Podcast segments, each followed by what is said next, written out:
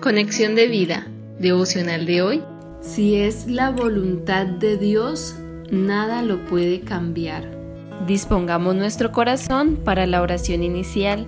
Amado Señor, tú que examinas los pensamientos y el corazón, que conoces lo profundo de mi ser, que un día me escogiste y me ungiste con la presencia de tu Espíritu Santo, permite que mi corazón sea conforme al tuyo, que pueda cumplir tu voluntad y llevar a cabo tu propósito en esta tierra.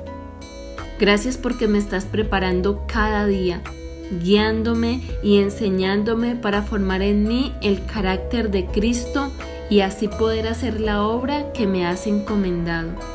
En el nombre de Jesús, amén.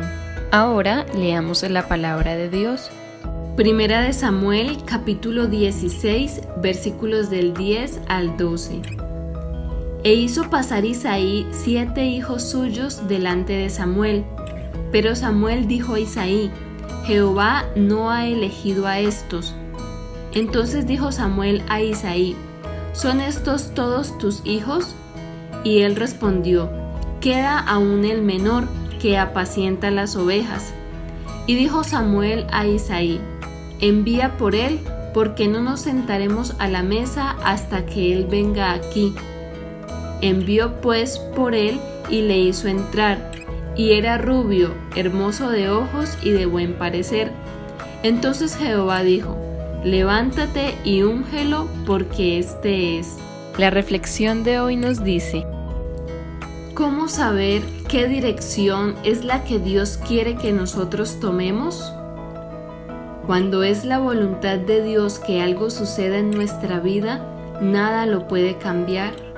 Por eso siempre debemos buscar su dirección. Él moverá el cielo y la tierra, pero su voluntad se cumplirá totalmente en nosotros.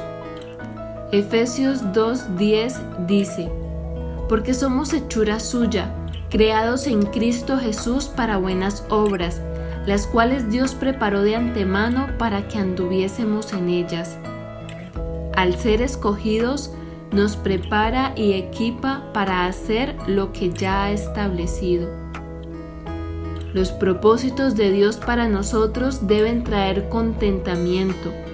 Aunque probablemente enfrentemos tiempos de adversidad, podemos estar seguros que en esos tiempos Él hará que todas las cosas cooperen para el bien de quienes lo amamos y hemos sido llamados según su propósito. Romanos 8:28 Estemos seguros que en los tiempos de espera Dios nos está preparando, guiando y enseñando para la obra que quiere que hagamos, como lo hizo con David quien fue ungido rey pero se hizo en secreto. No fue coronado sino hasta mucho tiempo después, pero Dios estaba preparando a David para sus responsabilidades futuras. Lo ungió, sin embargo, tuvo que pasar por desiertos y necesidades para formar su carácter como rey.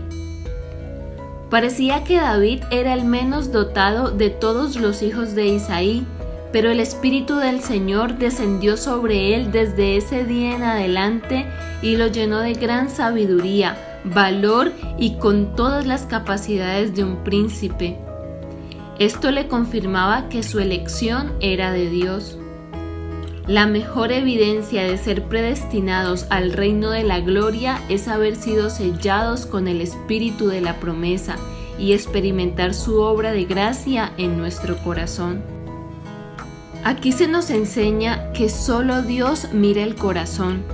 Por eso, como el profeta Samuel, debemos estar dispuestos a hacer la voluntad de Dios y así el Señor nos mostrará sus planes. David, que estaba apacentando ovejas, nunca se imaginó que sería el pastor de Israel y que el gran hijo de David, el Señor Jesucristo, sería el cumplimiento de ese cuidado pastoral por todos los siglos.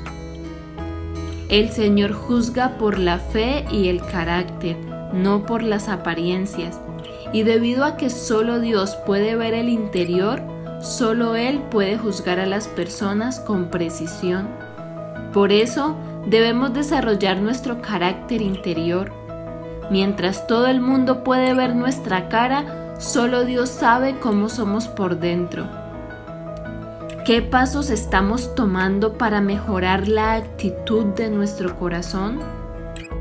Visítanos en www.conexiondevida.org. Descarga nuestras aplicaciones móviles y síguenos en nuestras redes sociales